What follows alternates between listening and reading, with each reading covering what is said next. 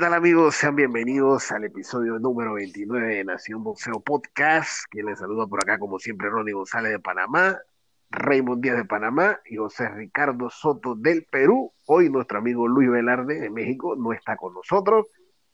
Así que vamos a estar eh, el trío dinámico este por acá, trayéndole todas las incidencias de lo ocurrido el sábado en la esperada pelea de Miguel Berchel ante Oscar Valdez. Recuerden seguirnos en nuestras redes sociales de Instagram, de Facebook, de Twitter en arroba Nación Boxeo. También recuerden suscribirse a nuestro canal de YouTube. Bueno, muchachos, eh, el día sábado, pues, se dio una esperada pelea, como lo era la de Miguel Berchel ante Oscar Valdés. Se disputaba en el Campeonato Mundial Superpluma del CMB que ostentaba Miguel Berchel, quien buscaba ser la defensa número 7, pero definitivamente esa era la noche de Oscar Valdés, quien hizo una presentación magistral, todo le salió a la perfección. Y Eddie Reynoso se consolida como el mejor entrenador en la actualidad, a mi juicio. Raymond, el hombre de la película, quien en el pasado podcast eh, su pronóstico fue Oscar Valdés por nocaut en el asalto número 10. Y efectivamente, Oscar Valdés gana por nocaut en el asalto número 10. Al mejor espérate, espérate, espérate, espérate. Al mejor estilo de Houdini, se le quedó corto Houdini. Walter Mercado. Chris Engel se le quedó corto. Walter Todos se le quedaron cortos. ojalá fuera así, los, pegar los cuatro números de la lotería tan fácil.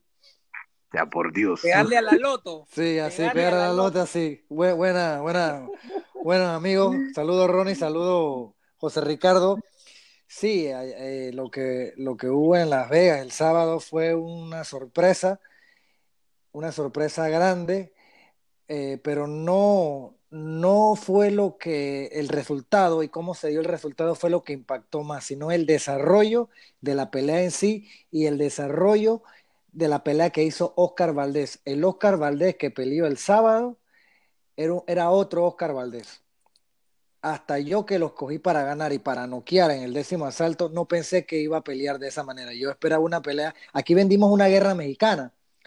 Exacto. que no lo fue. Y no, y, no, y no fue una guerra mexicana, digo que fue una guerra psicológica. Y entonces, eh, en el, en el boxeo hay sorpresas. El boxeo da sorpresas y hay peleas que cambian la, la, la narrativa, pero no lo quiero decir para, para subrayar de que todo el mundo estaba equivocado, no, simplemente lo que vimos de Oscar Valdés nadie lo había visto. Nosotros aquí habíamos vendido una guerra donde iba a haber, iba a haber fuertes intercambios, donde iba a haber eh, eh, golpes fuertes de ambos, y eso no pasó. Solamente hubo un solo hombre ese día en el ring, y fue Oscar Valdés. Lo dominó a placer. Y, hay que, y hay que analizar y ver por qué pasó eso, por qué Oscar Valdés dio esa gran sorpresa y esa gran presentación el sábado en La Vega. La verdad es que fue, o sea, fue perfecta la noche de Oscar Valdés y fue perfecto lo que dijo Raymond en el último podcast, ¿no? Le pegó a todo Raymond. La verdad es que yo ya lo había felicitado antes, lo vuelvo a hacer. Oscar Valdés, como tú dices, guerra psicológica, mucho, o sea, si bien habíamos dicho eh, en el podcast, bueno, menos Raymond que ganaba Berchel, pues tampoco era descabellado decir que podía ganar Valdés pero justo de la forma más o menos como, como lo hizo el sábado, que no sea una guerra, sino que sea una pelea técnica, ser inteligente, moverse, no, no, no, no ser un blanco fijo, porque Berchel en, ya, con jabs y con cross te destruye. Entonces, Oscar Valdés fue muy aplicado, siguió muy bien la regla, lo que le dijo Eddie Reynoso, y, y fue el único hombre en el ring. La verdad es que le ganó en todos los aspectos a Berchel eh, ah, yo lo comparo más o menos con, el, con lo que pasó el año pasado con Lomachenko, cuando se decía pues que, que Teofimo López iba a ir a matar a Lomachenko, pero al final nunca fue a matar, simplemente presionó y así como que le dieron los rounds. En este caso, muchos hablábamos de guerra mexicana, Barrera Márquez, eh, este, no sé, Chávez contra Ramírez, y nunca hubo eso. Fue un Oscar Valdés completamente técnico, trabajo de gimnasio, y así pudo destruir a Berchel. Mira, la verdad que yo creo que todos, todos, incluyendo hasta los que iban a Valdés, no se esperaban la paliza que le dio Valdés el sábado a Oscar a Miguel Berchel. Porque no, no, o sea, no, no, no digamos que no, que, que, fue una mal, no, no, no, no, o sea, lo que hizo Valdés el sábado fue propinarle una paliza a Miguel Berchel que de verdad que asombró, asombró, o sea, Miguel Berchel parecía un amateur, o sea, eh, totalmente deslucido, o sea, deslucido que, que, que, o sea, lo dejó con la boca abierta, o sea, porque es que nadie se imaginaba una, una pelea así. O sea, tú podías decir, va a ganar Valdés, pero quizás por ahí esperabas una pelea más cerrada. Sí. Y de repente por ahí que sí. varias caídas, no sé qué, pero no decir una pelea de un solo lado. Llegó, que un, si momento, ganaba llegó un momento, yo no sé ustedes, pero yo tenía la pelea 6 a 0. Así mismo, así mismo. No, yo no. Yo, yo, la tenía así. Yo no. Yo, yo, vi ganar el primer asalto. Bueno, en, lo, en, en, en la primer asalto que yo vi ganar a, a, a la Lacrambrecher fue el sexto. El, el, séptimo. El séptimo, el perdón, el séptimo, perdón. Ya, yo le di el 3, el 3 y el 7 para Berchel. Los únicos rounds que ganó Berchel fue el 3 y el 7. Y este, y nada, y mira, este es como el nuevo Oscar Valdés, ¿no? El que está con Canelotín, con Reynoso en la esquina. El nuevo, el nuevo Oscar Valdés debuta con Jason Vélez y Jason Vélez hizo una mejor pelea que la de Correcto, Berchel. correcto, así mismo es. A, anuló a, a, Impresionante. a, a Berchel y, y, nosotros, y yo había comentado las opciones que yo le, que le veía a Valdés para la pelea, que fue su velocidad, que fue eh, las correcciones que yo creía que, que, que, iba a hacer y no solamente corrigió. El. Sí, no, no, sí y ustedes ven el knockout, ustedes ven cómo pasa los golpes con ese cabeceo y mete el gancho, ¿no? Sí. Entonces, pero no Sí. fue una no fue tanto una corrección, simplemente que él no entrenó para ser mejor que Berchel, él entrenó para ser mejor que él mismo, él potenció todas sus habilidades ese día para, para, la, para esa pelea y se vio al 100%, hizo lo que le dio la gana con, con Berchel, jugó con él por momentos y aunque la pelea estaba muy amplia a favor de Valdés, yo estaba un poquito tenso todavía porque todos sabemos que Miguel Berchel es un hombre que era, era el más fuerte, era el que más pegaba y hemos visto en varias ocasiones a ver a, Miguel Bercher dominado y de repente invierte los papeles con una buena mano porque tenía el poder. Y yo decía, si, si Valdés se, le, se, engolosina, se embeleza y va a buscar el knockout, por ahí puede venir una, una mano de, de Berchel que puede matar todo el trabajo que, que hasta el momento Oscar Valdés había hecho. Pero no, eh, Valdés fue muy cauto, fue muy inteligente, eh, cuando lo conectaba sólido, que sabía que estaba en malas condiciones, no se embelezaba, simplemente lo tocaba y le pegaba donde tenía que hacerlo, se echaba para atrás, salía huyendo. Eh, vimos asaltos donde Berchel eh, quiso como revertir el, combate y empezar a, tomar la, la, iniciativa él y ve, veíamos cómo despavorido salía peleando en retroceso Oscar Valdés, cosa que no estábamos acostumbrados a verlo porque cuando a él le pegaban, él iba para adelante y por ahí se fue ganando asaltos, se fue ganando asaltos, tumbó, antes del knockout tumbó en dos ocasiones a, a Berchel, ya cuando ya estaba el décimo asalto, ya veíamos a un Berchel que se la estaba rifando, estaba buscando la desesperada y en la desesperada lo pescaron. Como el, como el mismo eh, Oscar Valdés dijo en una entrevista en la semana antes de la pelea. Berchel quiere buscar el knockout, pero ten cuidado, que a veces buscándolo lo encuentras. Y así mismo fue. Así mismo fue. Y mira, te, digo, eh, por momentos, como tú decías, ¿no? Que huía, que, que, podía de repente una mano cambiar todo el trabajo. Por el round 7, eh, veíamos a un Oscar Valdés que aparte de huir, de salir de la zona de peligro, abrazaba mucho, amarraba bastante a Berchel eso era donde lo que me hacía pensar, uy, parece que en la segunda parte de la pelea se viene pues la volteada de tortilla, donde Berchel va a comenzar a golpear.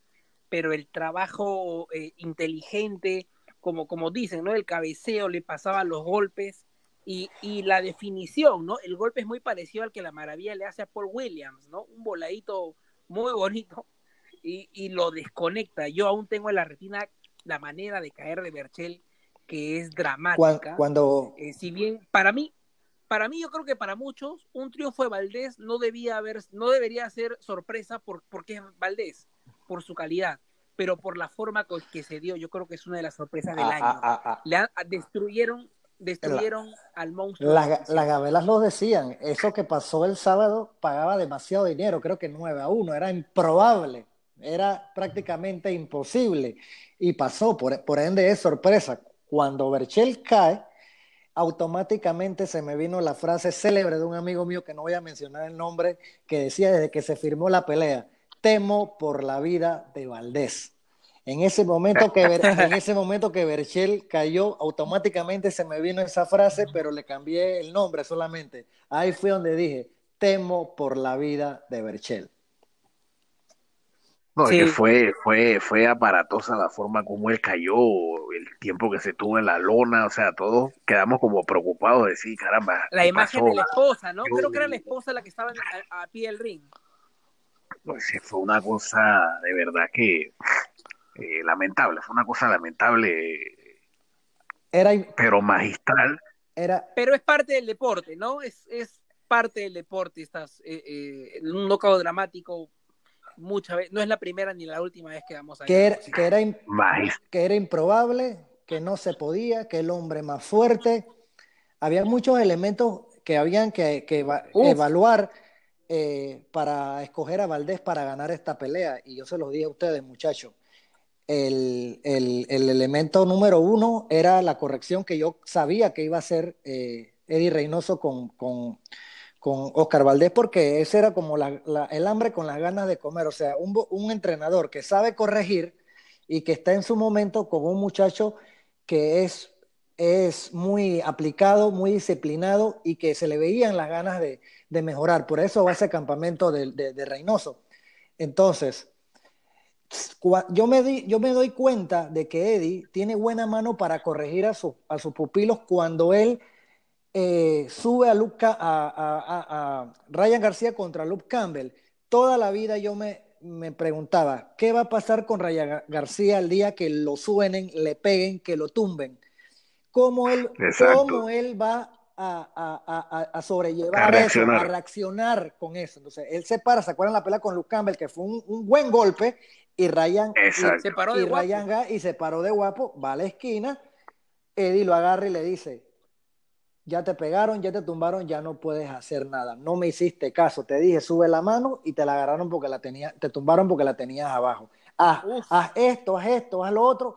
Y Ryan, que todos sabemos que es un chico que según él se la sabe toda y que es el mejor del mundo y que, y que le gusta ir a la guerra y buscar y acabar las peleas de un golpe, le hizo caso a su entrenador y empezó a trabajar y poco a poco fue revir- revirtiendo esa caída hasta que noqueó a su rival. ¿Qué yo podía interpretar de eso? De que Eddie Reynoso sabe cómo a sus pupilos eh, llegarles y hacerle entender que él es el que manda, por más egocéntrico que tú seas, Sí. con- con- porque eso es difícil, eso es, eso es muy complicado, y más con boxeadores de este calibre, como Ryan García, como Oscar Valdés, por ejemplo. Imagínense ustedes, en el cuarto asalto que se produce la primera caída de Berchel, el Valdés normal, regular, que ustedes cono- conocían, ¿qué, qué hubiese hecho? Se va Se despavorido. mandaba en el quinto y en el sexto. Sí, despavorido De y lo mataba, pero acá no. Obviamente con el conocimiento de que tenía un hombre al frente de él más, más fuerte, eh, con más fortaleza, que pegaba más duro, y esas cosas las sabe el entrenador. Hacen un plan estratégico de pelea y ese es el resultado. Todo sale a las mil maravillas. Pero para que eso suceda, tú tienes que saber si el entrenador tiene la capacidad de, de dirigir bien a su pupilo y que si el pupilo tiene la capacidad para entender y aceptar las direcciones al pie de la letra de su entrenador.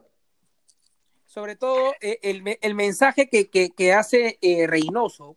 Recuerdo que hace unos meses que llegó Andy Ruiz, eh, Reynoso dijo, ¿no? Le voy a pedir mucha disciplina.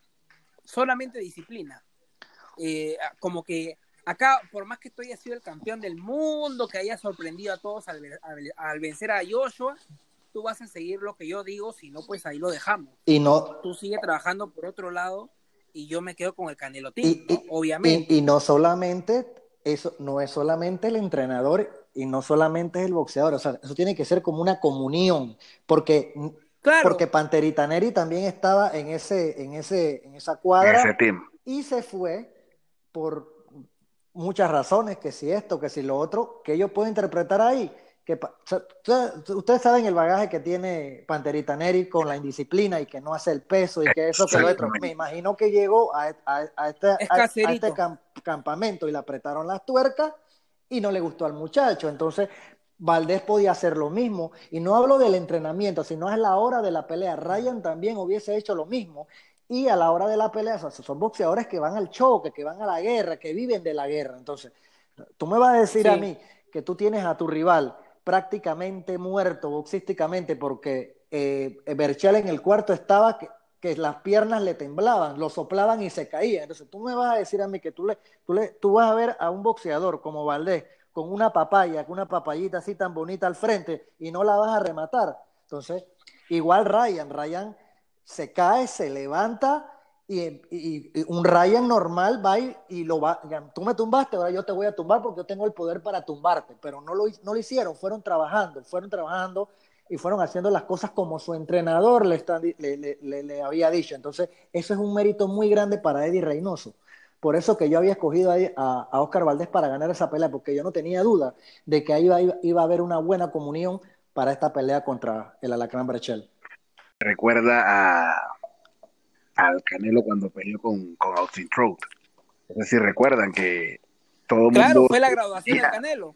todo el mundo veía al Canelo siempre frontal, que no sé qué, y ese día vimos a un Canelo pasando golpes, jugando en la cuerda, caminando. Y mandando a la lona. Sí, que, o sea, todo el mundo quedó con la boca abierta. Trout era como un evitado, ¿no? O sea, Exacto. Sorprendió a todos porque le ganó a Cotto en el Madison Square Garden donde Cotto estaba invicto va Trout y le gana. Y Canelo estaba en, eh, estaba en las primeras filas. Y, porque supuestamente se venía la pelea con Coto, Trout le dice, Canelo, ¿quieres pelear conmigo? Y la gente pensaba que el Canelo no iba a aceptar. Canelo tomó la pelea y, e hizo pues, o sea, para mí le ganó como nueve asaltos. Sí, sí, sí. Le pasó los golpes. Le pasó Canelo demostró que no solamente era un machacador, sino también es un boxeador técnico. O sea que, o sea que ahí estamos viendo de que sencillamente Eddie Reynoso, el tipo es un monstruo. Sí. Es un monstruo, porque si te está poniendo a dos boxeadores prácticamente que son, digámoslo así, frontales hasta cierto punto y te los pone a, a, ese nivel, caramba, o sea, eso es una mancuerna de, lujo boxeador le hace caso a lo que dice el entrenador y el entrenador sencillamente plantea una estrategia perfecta. Yo le diría a Eddie Reynoso, oye, ordéname la vida, ¿no? mucho de Sí, tal cual, tal cual, De verdad, de verdad, tremendo, Eddie. Ahora, hablemos del peso, justo antes de, comenzar a grabar, me comentaste que, eh, Ronnie, que, que no siempre no siempre es una ventaja. No, no, no, eso no, es una ventaja. Mira. Porque, porque mira, antes, que, antes que, que, me expliques, recordemos que semanas antes estaba comiendo pizza, se le veía bastante musculoso, entonces ahí yo dije, pobre Valdés, la primera mano se acaba esto. ahí yo dije, esto puede ser como un Johnny González, Abner Mares, uno o dos rounds y listo, se acabó la pelea. Pero bueno, explícame por qué no siempre. Mira, eso es, hay boxeadores que utilizan el peso para eh, agotar a los rivales. Es decir, por ejemplo, si tú eres, digámoslo así, un superpluma, pues, el día anterior a tu pelea hiciste 130 libras, pero el día de la pelea tú eres un boxeador que te llegas hasta 150 libras por allá. ¿Qué pasa? Ese tonelaje tú lo usas para cansar a tu rival. A la hora del amarre le matas los brazos, lo vas desgastando. Pero ¿qué pasa? Subir mucho de peso al momento de la pelea te pone lento. Te pone lento. A veces la gente piensa que, wow, porque yo lo he escuchado de boxeadores que ya yo me subo no sé cuántas libras, yo me subo veintipico de libras, pero eso es un error. Mientras tú más liviano estés es mejor, porque vas a estar rápido arriba del ring. Por eso es que tú te encuentras muchas veces boxeadores, que, por ejemplo, con un welter que parece un super mediano, por ejemplo, que están llenos, y entonces, ¿qué pasa? Los primeros tres, cuatro, cinco asaltos también, pero de ahí hacia arriba entonces vemos que ya viene el peso a pasar factura. Por eso te digo, eso de, del peso a la hora de la pelea, eso es un pro y un contra. Y más es, para mi concepto, es más contra por todas las cosas que te ah. acabo de explicar. Y el día de la pelea, el día de la pelea subió Valdés en 140 y en 145. Y el otro en 147. 146. 146 y medio. Que yo pensaba que, que Berchel iba a estar mucho más, eh, más pesado el día de la pelea. Y cuando vi el peso del día de la pelea, yo dije, no va a estar tan fuerte como yo pensaba o como tenía que ser. Y obviamente, pero igual, mira, cada vez que pasaban las o sea, cada vez que, pasaban los días en la semana de la previa a la pelea, desde el día que llegaron a Las Vegas, desde el día que fue la, la, conferencia y desde el día del pesaje, cada vez yo cada vez eh, la, la, ¿cómo te explico? Las, la confianza de que Valdés iba a ganar se, hacía más grande, se hacía más grande. Y el día de la pelea que vi el pesaje, lo que pesaron ellos el día de la pelea, o sea, después, un día después del pesaje oficial, yo dije, más ventaja todavía para Valdés porque el, eh, eh, Berchel no se subió tanto como yo pensaba. Y bueno, ahí fue el resultado, un, resultado de alfombra roja y caravana. Pero mira que, pero mira que se subió 17 libras y no es tan poco que digamos, ¿ah? O sea, Berchel subió como un welter, Valdés subió como ligero, un súper, súper ligero, perdón. Irresponsable, como, un súper ligero irresponsable, ¿no? Porque era 140.5 algo así y el otro como un welter porque era 146.5. Pero, pero, pero lo que acaba de decir Ronnie, yo lo anoto. ¿Por qué? Porque así como él dice que eso te vuelve lento, todos vimos a Berchel bastante lento el día sábado. Que hay gente que hasta hablaba, seguramente es el COVID, que, prácticamente lo, aturdieron a Berchel, que Berchel dijo, no sé, puede ser. Yo no creo porque Berchel ya había peleado antes y había lucido bastante fuerte. Este, yo, creo que es eso, Valdés estuvo muy rápido para él, no lo vio. Aquí no hay que, aquí no hay que hablar nada del COVID, aquí no hay nada que hablar de que si el peso, que si se subió mucho, aquí no vale nada de eso, simplemente todo es Valdés, así como fue la pelea, que fue un solo hombre en el ring, ahora todo tiene que ser Valdés. O sea, no le no podemos buscar una sola excusa o tratar de por qué, se, por qué se dio la sorpresa. Todo el mundo está rascándose la cabeza.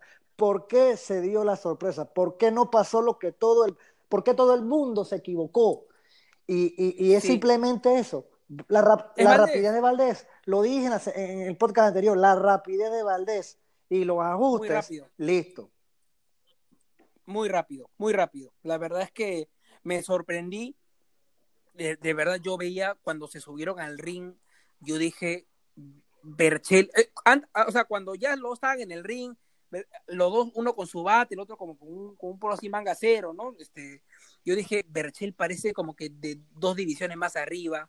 Me hacía recordar cuando Joan Guzmán sube en una pelea de Super Gallo, subió con 25 libras más, Matisse contra Mike Dallas Jr. subió en 160 cuando él era un 140, o sea, dije, está un monstruo, o sea, el primer golpe se va a Valdés.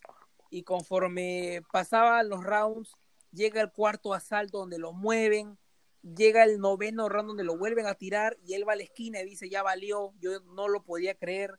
Llega el knockout y me agarré la cabeza y dije, ¿qué pasó acá? No, no, no, no, no me lo puedo explicar. Cuando, simplemente mira, es todo Oscar Valdés, eh, todo Oscar Valdés. Cuando los boxeadores recuperan mucho peso el día de la pelea, uno lo debe saber, su equipo lo debe saber, el mismo, el mismo boxeador lo debe saber. Y eso, como dice Ronnie, eso tiene su pro y su contra, pero ahí es donde el equipo tiene que saber a qué boxeador se va a enfrentar. Si tú te, gusta recuperarte mucho o te recuperas mucho el día de la pelea para, para, para cansar a tu rival, tú tienes que tomar en cuenta que va a ser un rival que tú vas a tener acceso a él y vas a poder eh, a la hora de amarrarlo o tenerlo al frente mucho tiempo de la pelea. Porque sí, es verdad, lo puedes cansar, pero parece que ellos no contaron o no sabían de que eh, Valdés era mucho más rápido que él. Ellos, ellos apostaron al, al Valdés de siempre. Ellos no vieron con luces largas y no vieron que podía venir un Valdés, otro Valdés, o no, o no pensaron en un plan B. Entonces, cuando el muchacho se les para y empieza a boxearle de una manera que no sabían, quedaron más enredados con un macarrón. Esperábamos una guerra mexicana y resultó que fue una, una guerra psicológica porque pasaban los asaltos y Valdés se sentía cada vez más cómodo en la pelea y Berchel cada vez más confundido. Entonces, sí, por, sí, por ahí... eso iba a decir yo. Pobre Berchel, ¿no? Conforme pasaban los rounds, él habrá dicho en su mente, ¿qué pasa? Es otro tipo, no es el Valdés que yo conozco. O sea, ¿dónde está el, el, el fuego cruzado? ¿Dónde está el pégame, yo te pego? ¿Dónde está el cabeza juntas y, y a repartirnos madrazos? Los madrazos, vini Nunca lo, los madrazos vinieron, pero nada más de parte de Valdés. ¿entiendes? Pero solo de un lado. Sí, correcto. Solo... Fue, los madrazos vinieron y bien dados, ahora, pero nada más por parte de Valdés. Ahora, sí, sí, sí, sí, sí, sí, sí, Valdés 100, 100 puntos. Eh, ahora yo les hago una pregunta, ¿no? ¿Qué debería venir para Valdés y qué debería venir para Berchel? Antes que digan, yo he estado leyendo eh, bastante, los, me imagino que son fans de Berchel así de corazón, que querían la revancha, yo digo, ¿para qué? Este, pero ¿qué, qué, qué, qué, qué ustedes, si trabajarían con cualquiera de ambos, ¿no? ¿Qué, qué debería venir para cada uno? Mira, eh, si yo fuera el, el, el manager de Valdés, acabamos de coronarnos, sencillamente yo le meto una o dos defensas por ahí digámoslo así, con rivales accesibles. Exacto. Sencillamente digo, acabas de, de, de, coronarte, ¿no? Tampoco, esto, digo, todos sabemos que esto es un negocio. La idea es que, bueno, el muchacho recoja algo y, bueno, después de ahí buscamos una unificación o una pelea difícil, ¿no? Eso es si yo trabajara con Valdés, si yo trabajara con Berchel, caramba, aquí no hay de otra.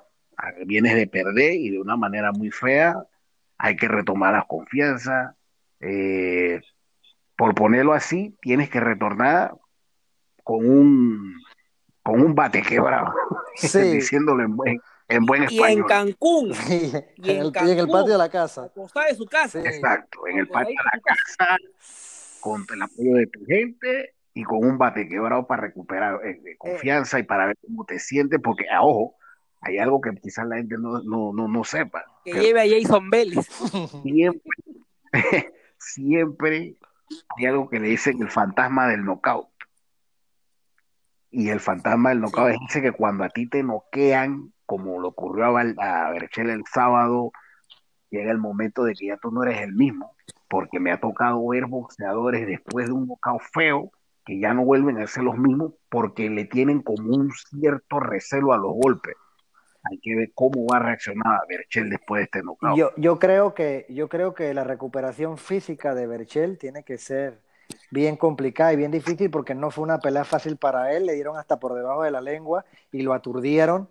Y si la recuperación física para mí es muy complicado, yo digo que la, la, la psicológica va a ser más porque Exacto. Es de la manera, la, de, de la manera que perdiste, y lo que te hicieron, creo que psicológicamente va a ser más difícil recuperarse.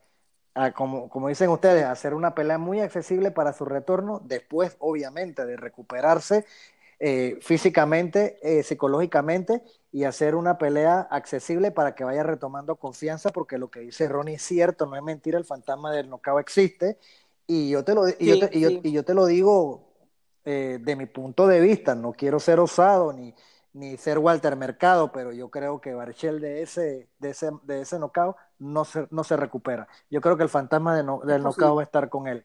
Y en cuanto a, a Oscar Valdés, pues, ¿qué te puedo decir? Ahorita mismo está en la cresta de la ola, ahorita mismo el hombre está muy contento porque como era, era el underdog, era la primera vez que era no favorito en un combate y, y todo mundo le dio en contra, o sea, nadie escogía, nadie lo escogía, por razones que ya aquí habíamos analizado, ¿no? Yo creo que, que a Valdés nada más lo cogió para ganar la mamá, la, la novia y yo, entonces... y el Canelo. Y el, y el Canelo, claro, y su, su, equipo. Así que yo creo de que, como dice Ronnie, ahorita mismo tiene el sartén agarrado por el, por el mango y, y no es descabellado pensar de que haga un par de defensas accesibles y luego eh, se unifique o, o, o, vaya a ver qué quieran hacer o contra quién quieren pelear. Ya yo sé, José Ricardo, por dónde tú vienes, ya tú sabes el nombre de, de, del, del, rival que tú quieres que pelee con Oscar Valdés. Pero eso, eso va, va, a llevar su tiempo, eso va a llevar su tiempo.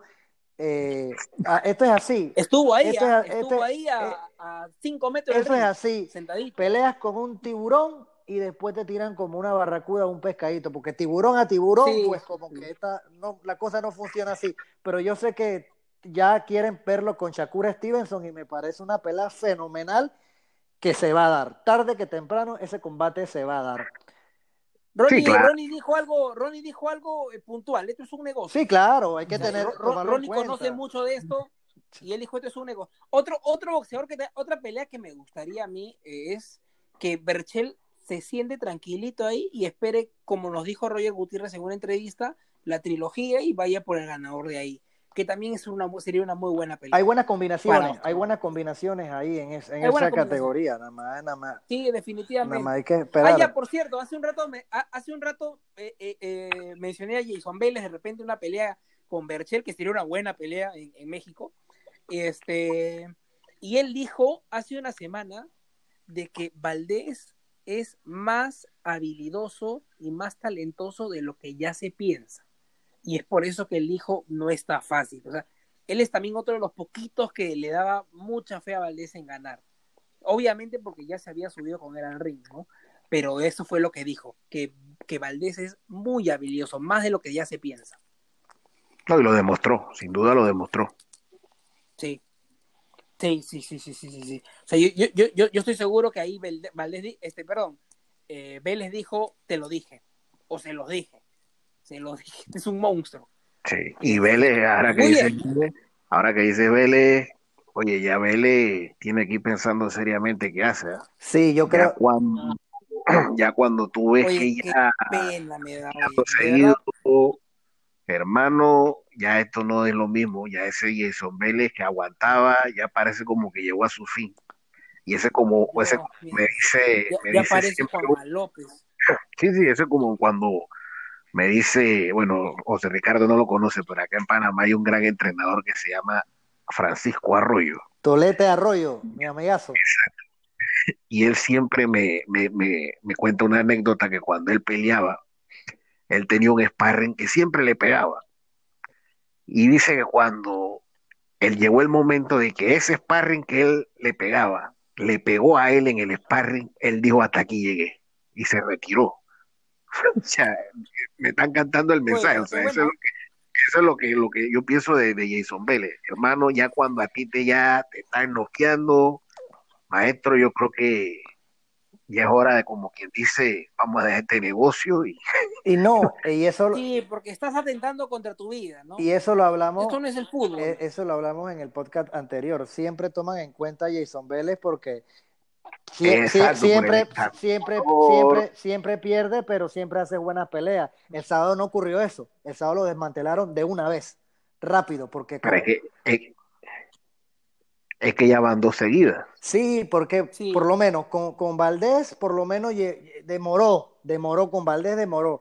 La guerra que se tiró con el panameño Jaimito Arboleda, pues normal. Pero ya ahora ya no hay argumentos para decir que ah, vamos a poner a Jason Vélez en otra cartilla de, de examinador porque ya que vas a examinar, si ya te, te, te, te- te noquearon de una vez, entonces yo sí creo que ya él debe estar pensando ya en otra cosa. Sí, sí, sí, sí, sí. Así que, y bueno, y en cuanto a Berechel, pues gracias a Dios, eh, todos los exámenes que se le Está practicaron después, después de la pelea salió bien, eso es importante. Y bueno, solamente pues esperar que se recupere bien, ¿no? Y que pueda Sí. continuar su carrera. Como digo, no esperemos que no sea afectado por el fantasma del queo. Así muy que- pocos, muy pocos pueden superar eso, ¿no? Un tal Sí, Manny sí. Pacquiao, un tal Manny Pacquiao lo recontra superó. Así es. Exacto, Pero Manny exacto, exacto. Pacquiao, Manny Pacquiao. Exacto. Está diciendo Manny Pacquiao. Pero bueno, eh, de esta manera, pues llegamos al final del podcast por hoy. Eh, no sin antes recordarles, pues como siempre, que nos sigan en nuestras redes sociales de Instagram, de Facebook, de Twitter, en arroba Nación Boxeo, también en nuestro canal de YouTube, que se suscriban y activen la campanita para que reciban las notificaciones cuando subamos eh, material. Así que por acá que se despide su amigo Ronnie González, Raymond, Saludos. José Ricardo, Eh, saludos, gracias por vernos. Puro Nogales. Ganó Towalin y ganó Bron. Nos vemos, en la próxima edición. Nos vemos en, la, próxima edición. En la próxima edición que casualmente vamos a tener entrevista con Rey Martínez, quien este sábado pelea. Así que estén pendientes miedo. Con todo menos con miedo. Personajes, el César Martínez, la verdad. Personajes. Saludos a todos. Saludos.